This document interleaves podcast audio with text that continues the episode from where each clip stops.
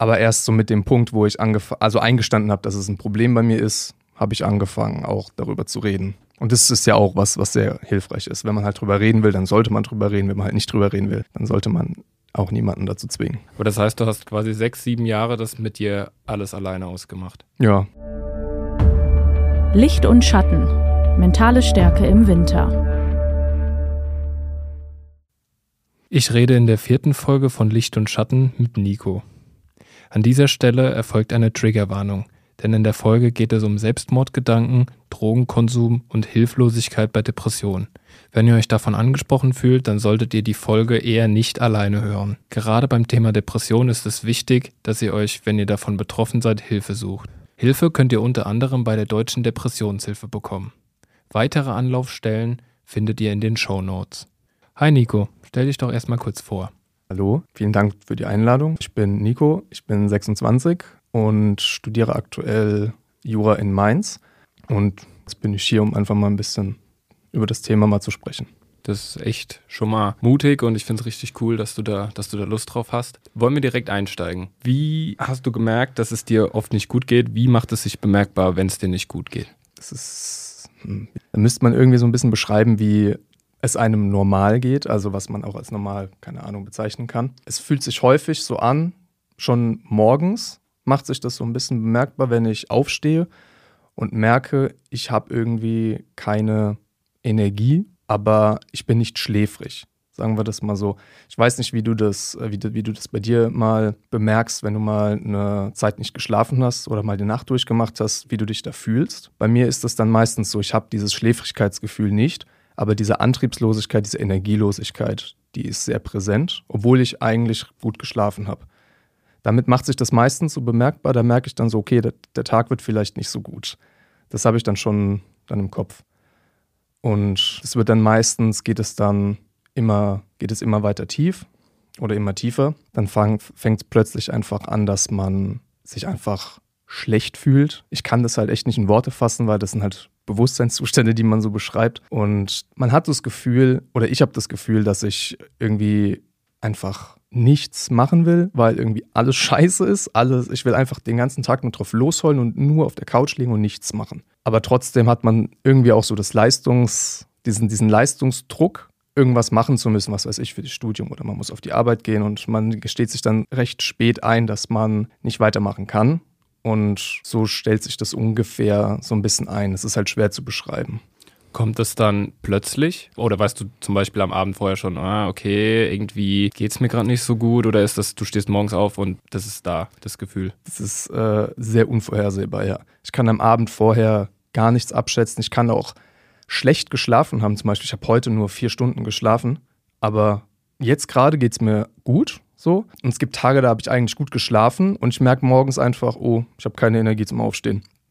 Und das kann sich auch mal über den Tag entwickeln. Wenn es mir dann morgens gut geht, kann es mir dann mittags plötzlich richtig scheiße gehen. So auf einmal. So. Und das hat noch nicht mal irgendwie einen Trigger oder sowas, wo ich dann irgendwie irgendwas, irgendwas höre, irgendwas sehe oder sonst was. Es kann natürlich auch passieren. Aber es passiert auch manchmal einfach so. Und das kann vielleicht für einen sehr rational denkenden Mensch, wie ich es jetzt zum Beispiel auch bin, sehr frustrierend sein, weil man, weil es einem schlecht geht und man weiß nicht warum. Wie hat sich das denn bei dir bemerkbar gemacht? Oder sagen wir mal, also wann hat das angefangen? Wie lange hast du das schon? Wie waren so die ersten Anzeichen? Also so meine allererste Phase, wo ich mal drei Tage am Stück nur im Bett gelegen habe und nur Musik gehört habe und nichts gemacht habe, außer halt was gegessen und was getrunken und auf Toilette gegangen. Das war das Einzige, was ich am Tag gemacht habe, an den, an den drei Tagen. Da war ich, glaube ich, 19. Und ich habe mich da mal ein bisschen mehr mit vielen Themen beschäftigt, die jetzt weniger so im Hier sind, sondern ich habe mich, mich mehr mit so dem eigenen Geist mal so auseinandergesetzt, so Philosophie und Spiritualität. Das hat mich irgendwie sehr gecatcht und das war sehr viel auf einmal und ich glaube, ich bin damit nicht so ganz klargekommen es ist auch viel in meiner Kindheit passiert und ich weiß nicht, das wird, glaube ich, zu lange, wenn ich davon jetzt anfange, aber ich denke jetzt mal, die Phase, wo ich wirklich mal so gemerkt habe, ich liege jetzt drei Tage im Bett und habe keine Energie aufzustehen, das war so mit 19 ungefähr.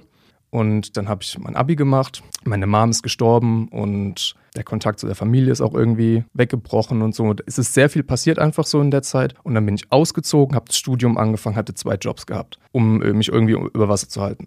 Und da hat es dann angefangen, dass es mir richtig scheiße ging. Also da ging es mir noch nie so scheiße. Dann ging, dann ging auch so Selbstmordgedanken los. Konkrete Vorstellungen, wie ich es machen könnte. Und die ganze Zeit gedacht, obwohl ich wusste, dass diese Phasen, die ich habe, oder dass diese Gedanken in meinem Kopf, ich sage jetzt mal nur vorübergehend sind, hätte es sich in dem Moment trotzdem besser angefühlt, für immer nicht mehr da zu sein, als das jetzt durchzustehen und wieder auf eine bessere Zeit zu hoffen. Also so schlimm war das teilweise. Und es war halt in einer Zeit, wo ich in meiner allerersten Wohnung war und die Wohnung war halt katastrophal scheiße. So für mich. Ich habe mich sehr einsam gefühlt, sehr verlassen und ich konnte mit niemandem, ich, das war so eine WG, sag ich das, es war keine richtige WG, es war einfach so Zimmer, wo jeder hier und mal da ist. Keinem so richtig verstanden. Alle haben so ihr Ding gemacht. Und ich habe da nur drei Monate gewohnt tatsächlich und es kam mir viel länger vor. Ich hatte, als ich mal, als ich mir das mal aufgeschrieben habe, also ich schreibe bei Tagebuch darüber und als ich dann gemerkt habe, ich habe dann so gesagt, ja, ich habe da bestimmt sechs Monate gewohnt oder safe mindestens. Das waren einfach drei Monate, nicht mal, also das waren ja nur diese Fristen von den Verträgen zwischen der alten und der neuen Wohnung. Ich glaube, ich bin zwischendurch sogar ein bisschen früher ausgezogen. Das war, hat sich dann so entwickelt und dann ging es ein bisschen besser in der neuen Wohnung. Dann war ich dann auch alleine. Aber dann war auch so viel mit dem Studio, mit dem neuen. Ich konnte da gar, gar nichts mit anfangen am Anfang. Ich habe eher gearbeitet, als ich studiert habe und ich will ja keine Selbstdiagnosen machen, aber es ging schon so in die Richtung Burnout. Ich habe eigentlich gar keine Freizeit mehr gehabt. Ich habe alle Hobbys, die ich mal hatte, habe ich alle aufgegeben und dann habe ich irgendwann gemerkt, so, oh, ist ja mega kacke, irgendwas muss ich ja machen. Dann habe ich angefangen, den einen Job zu kündigen. Und mittlerweile, so in den letzten sechs Monaten, sage ich jetzt mal, sind diese depressiven Phasen wieder sehr stark und vor allem sehr schwankend. Es gibt Tage, da geht es mir richtig gut und es gibt Tage, da geht es mir einfach richtig scheiße. So ungefähr hat sich das entwickelt. Das war jetzt mal ein ganz grober Überblick. Wann hast du für dich selbst so realisiert oder gemerkt, okay, das ist schon sehr extrem, es ist schon krass. Also wann kam der Punkt, wo du realisiert hast, okay, wenn du sagst, du hast mit 19 hat das so angefangen, war dann auch schon direkt ab da der Punkt, wo du das für dich so krass ja, festgemacht hast, dass das so extrem ist mit deinen depressiven Phasen und auch in Richtung Selbstmordgedanken oder kam das so wirklich über die Zeit erst? Der Punkt, wo das tatsächlich kam, war, erst so, ich denke, Juli diesen Jahres, wo ich wirklich gesagt habe, okay, ich muss jetzt was machen. Ich muss jetzt mir eine, einen Therapieplatz irgendwie suchen. Das hat sich sehr lange, ich habe das halt sehr lange so in mich reingefressen. Ich habe versucht, das mit mir selbst auszumachen, weil ich halt nie Hilfe annehmen wollte. Also da, wo ich in der ersten Wohnung gewohnt habe, wo das so richtig heftig war, da habe ich jeden Abend, wo ich im Bett war, war das richtig schlimm. War immer so, hat es richtig reingekickt und dann habe ich immer mein Handy genommen und immer nach Depressionen gegoogelt, geguckt auf verschiedenen Seiten, was sind Anzeichen, was kann man dagegen machen, was hat es für Ursachen und die ganze Zeit. Also ich habe da richtig viel mich reingelesen und ich habe trotzdem in dem Moment nicht gecheckt, so, ey, das ist gar nicht normal. Also normal in Anführungszeichen. Also es ist nicht gut, was da gerade passiert. Und es ist erst vor ein paar Monaten wirklich bewusst, mir wirklich bewusst geworden, dass ich mir das so eingestehen habe, so, okay, eingestanden habe, das sollte nicht so bleiben. Oder wenn es jetzt so bleibt, dann wird es in zehn Jahren, geht es nicht mehr weiter einfach.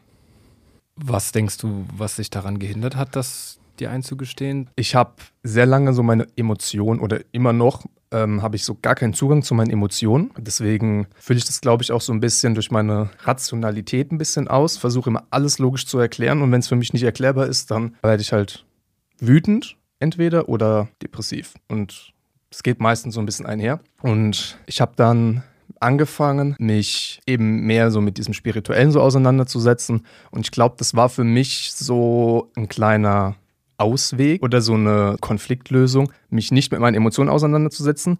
Aber ich weiß, ich habe Probleme, die ich angehen muss. Und da war die Spiritualität quasi so ein Mittelding, die ja sehr viele Sachen und Weisheiten und Zitate bringen, die auf sehr, also sehr abstrakt auf viele Menschen anwendbar ist. Und dann kann ich sagen, ah ja, genau, wenn ich das mache, ah, ich mache das auch, ich mache das auch, ohne auf meine Emotionen darauf eingehen zu müssen. Deswegen habe ich mich da auch so ein bisschen drin verloren, habe das so ein bisschen als Flucht gesehen und habe dann auch angefangen mit psychedelischen Drogen zu experimentieren, also mit LSD, mit Pilzen und sowas. Und bin dann immer mehr in das Thema eingetaucht. Aber dann war, dann habe ich mir mal mich mal ein bisschen mehr informiert und zwar war das bei MDMA. Da heißt es, da habe ich mir auch sehr viele Podcasts darüber angehört oder Reportagen. Bei MDMA ist das dann so, dass es mehr kein Psychedelikum an sich ist, sondern es geht mehr auf deine Emotionswelt ein. Und das, da, fäng, da fängst du halt an, ähm, Emotionen zu fühlen. Und zwar so die reine Emotion einfach. Und Das hat mich dann sehr gecatcht, das wollte ich dann unbedingt mal ausprobieren und das hatte ich dann vor, es musste dann so im Juli gewesen sein. Und als ich das dann genommen habe, das war, glaube ich, das, wo ich das allererste Mal in meinem Leben wirklich Liebe gespürt habe. Und auf dem Trip war das quasi so, oha, das kann man fühlen. Und danach ist halt eine depressive Phase gefolgt, weil eben dieses High, auf dieses High kam dann halt wieder so ein Down.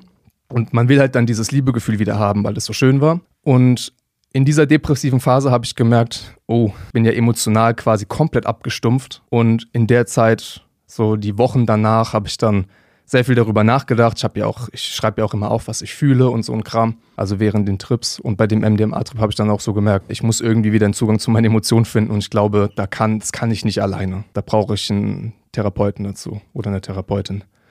Wie waren dann so deine nächsten Schritte? Was hast du dann gemacht, als du dann so die Erkenntnis hattest, okay, ich muss jetzt irgendwas machen? Ich hatte angefangen, Tagebuch zu schreiben und meine Emotionen aufzuschreiben.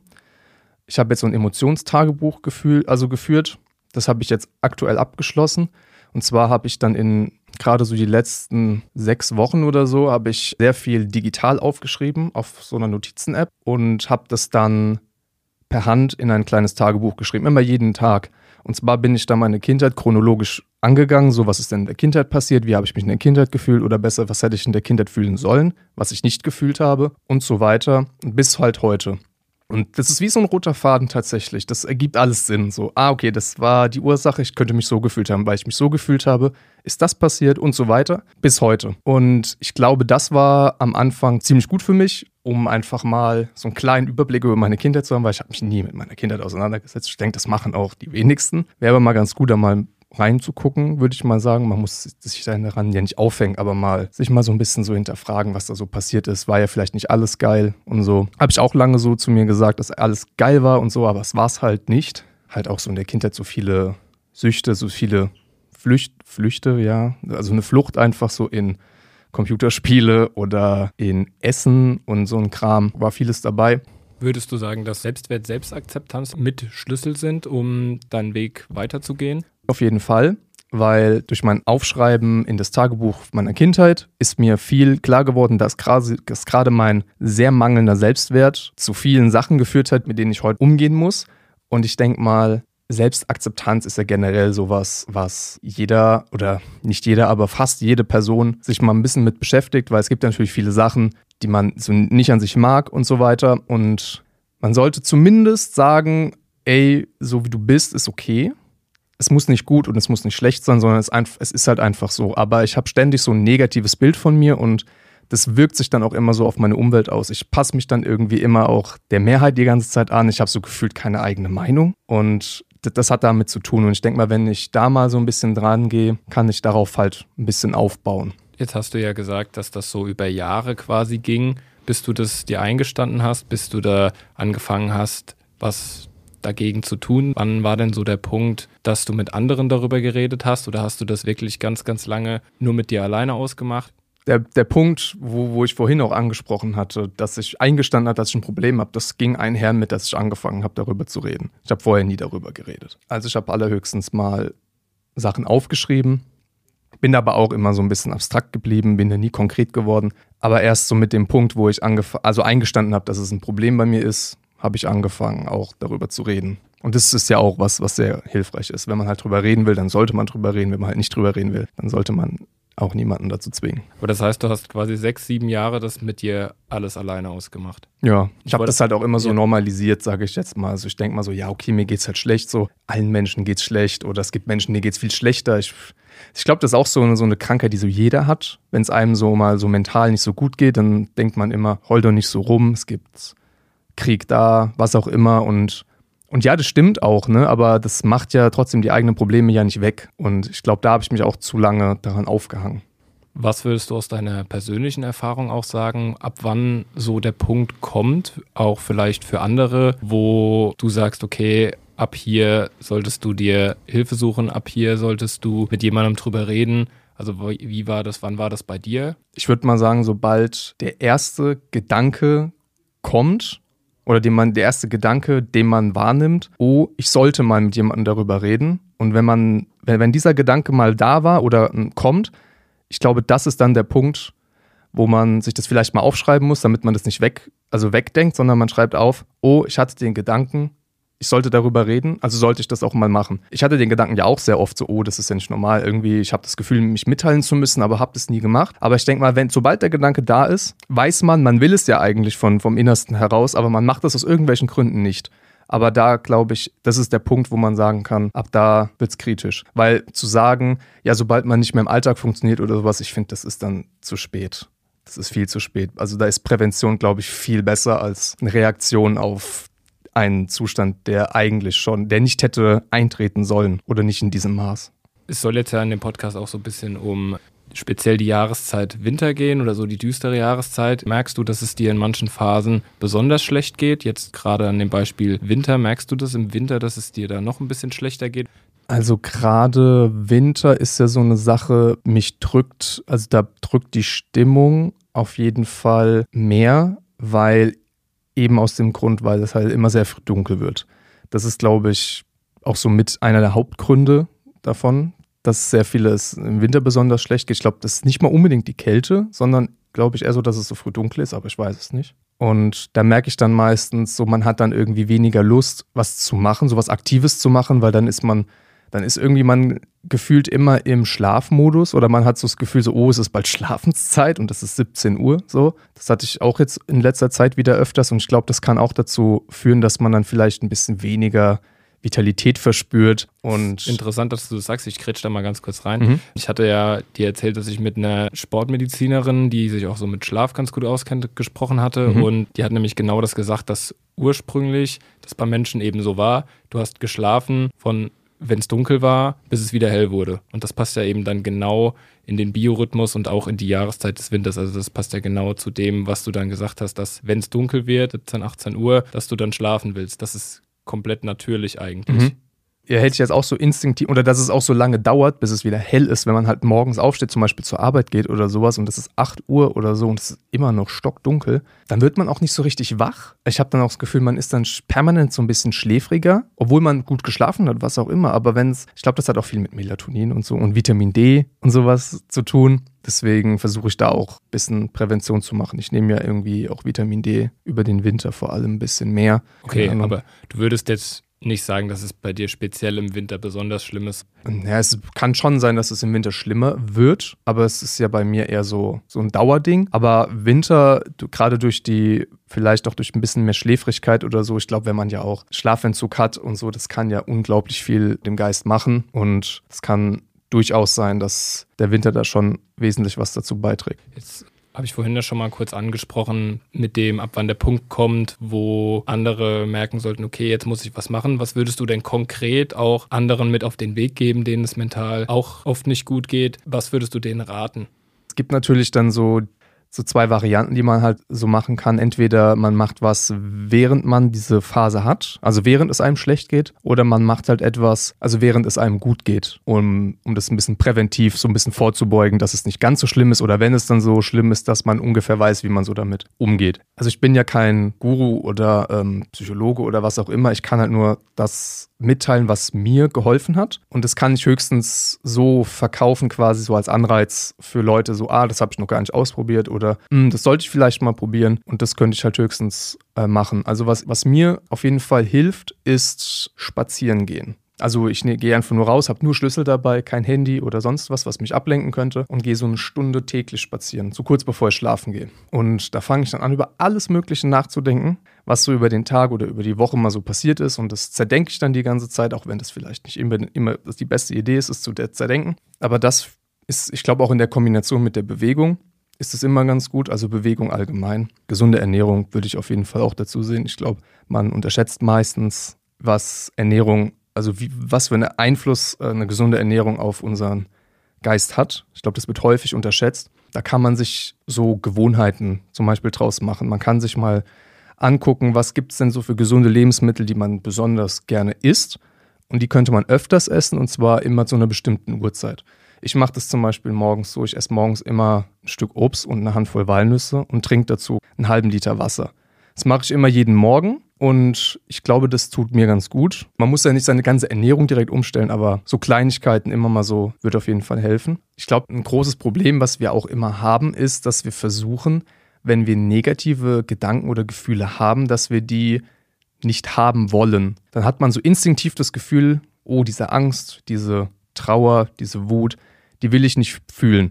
Und ich denke, dass dieses, dieser Drang, den zu widerstreben, einfach die Situation nur verschlimmert, weil wenn wir anfangen, nur die positiven Gefühle fühlen zu wollen, aber die, negat die vermeintlich negativen nicht, dann ist das so, als würde man so einen Teil von sich wegsperren wollen, weil man das ja nicht fühlen will. Wenn wir aber quasi anfangen, so auch die negativen Gedanken so zu akzeptieren und zu sagen, so das ist auch okay, dass man sich jetzt gerade schlecht fühlt und man empfängt, das klingt so ein bisschen komisch, aber man empfängt so diese negativen Gefühle dann mit offenen Armen, auch wenn es wirklich sehr komisch klingt, aber dann lässt man das ganze Spektrum von seinem Selbst auch mal zu und dann hat man auch irgendwie nicht so das Gefühl, dass man was von sich wegsperrt. Man darf sich ja scheiße fühlen. Das heißt ja jetzt nicht, dass wenn man das zulässt, dann geht es einem gut. Nein, es geht einem trotzdem scheiße. Aber so der gesamte Grundzustand ist, man fühlt sich irgendwie lebendiger und das ist quasi dann das Leben. Leben bedeutet alle Extreme zuzulassen. Sowohl die guten als auch die vermeintlich schlechten Sachen. Und ich denke mal, das machen die wenigsten, mich eingeschlossen. Und ich glaube, das kann so ein Schlüssel, also nicht ein Schlüssel sein, aber das kann sehr gut helfen, mit depressiven Phasen umzugehen, dass man sagt, okay, mir geht's jetzt schlecht und dein Körper und dein Geist sagt dir, yo, hier ist gerade eine Grenze, mach jetzt mal nichts. Dass man dann einfach drauf hört. Dass man nicht sagt, nee, aber ich muss ja noch die Abgabe machen, ich muss noch äh, arbeiten gehen, ich muss ja noch das und das machen. Dass man einfach sagt so, es akzeptiert und sagt, okay, heute mache ich halt einfach nichts. Und man fühlt sich dann auch nicht schlecht dabei. Ich denke, wenn man das so verinnerlicht, kann man viel besser mit diesen Phasen umgehen. Ich merke auch selber, dass es manchmal so Phasen gibt, wo ich das tatsächlich hinbekomme und dann fühle ich mich, fühle ich mich trotzdem scheiße, aber trotzdem fühlt es sich gut scheiße an. Das ist ein sehr spannender Gedanke auf jeden Fall. Wie geht es denn jetzt für dich weiter? Erstmal danke nochmal für die Einladung, dass ich hier sein durfte. Bei mir wird es halt wahrscheinlich so sein, dass ich halt mein Studium jetzt mal versuche zu Ende zu kriegen. Ich mache das schon zu lange vielleicht. Aber so emotional ist es so, dass ich einfach das Gefühl habe, das ist einfach eine Sache, die kriege ich nicht alleine bewältigt. Also ich werde auf jeden Fall einen Therapieplatz suchen, solange bis ich all einen habe. Und da mal schauen, wie das halt ist. Ich werde aber natürlich auch weiterhin zu Hause auch viel für mich machen also Tagebucheintrag. Ich habe meine Morgenroutine, ich meditiere jeden Tag und probiere da halt so am Ball zu bleiben. Aber ich mache mir auch sehr viel Druck deswegen und da versuche ich auch immer mir mal bewusst zu machen, dass man sich weniger Druck machen sollte und sich auch mal Pausen gönnen darf. Das würde ich vielleicht so machen. Ich habe jetzt keine konkreten Sachen, aber ich denke, werde mal immer so Step by Step immer ein bisschen mehr für mich machen. Dann hoffe ich natürlich, dass du, dass du das schaffst, dass es dir seltener sehr schlecht geht. Und die abschließenden Worte gehören auch dir, wenn du noch was sagen möchtest. Ich finde so Projekte, wie du die hier machst, finde ich cool, weil ich glaube, so psychische Erkrankungen sind immer noch so ein bisschen stigmatisiert oder es wird immer noch zu wenig darüber geredet. Und deswegen finde ich es immer ganz gut, wenn es so Sprachrohre gibt, wie jetzt diesen Podcast oder was auch immer. Es sollte einfach mehr darüber gesprochen werden, weil gerade das ist das, was einen dann so wirken lässt, dass man nicht abnormal ist, sondern dass es sogar schon fast normal ist. Und dann fühlt man sich, glaube ich, nicht so ganz alleine, weil das Gefühl haben, glaube ich, sehr viele, mich eingeschlossen, dass man sich damit meistens alleine fühlt. Das war der Podcast Licht und Schatten, mentale Probleme im Winter. Hört auch gerne in die anderen Podcast-Folgen rein. Ihr findet alle Infos und Artikel zum Thema in den Show Notes. Und wenn euch der Podcast gefällt, dann lasst mir gerne eine Bewertung da oder schreibt Feedback an audio.vrm.de. Licht und Schatten, mentale Stärke im Winter ist eine Produktion der VRM von Allgemeiner Zeitung, Wiesbadener Kurier, Darmstädter Echo und Mittelhessen.de. Redaktion und Produktion Aaron Neumann. Ihr erreicht uns per Mail an audio.vrm.de.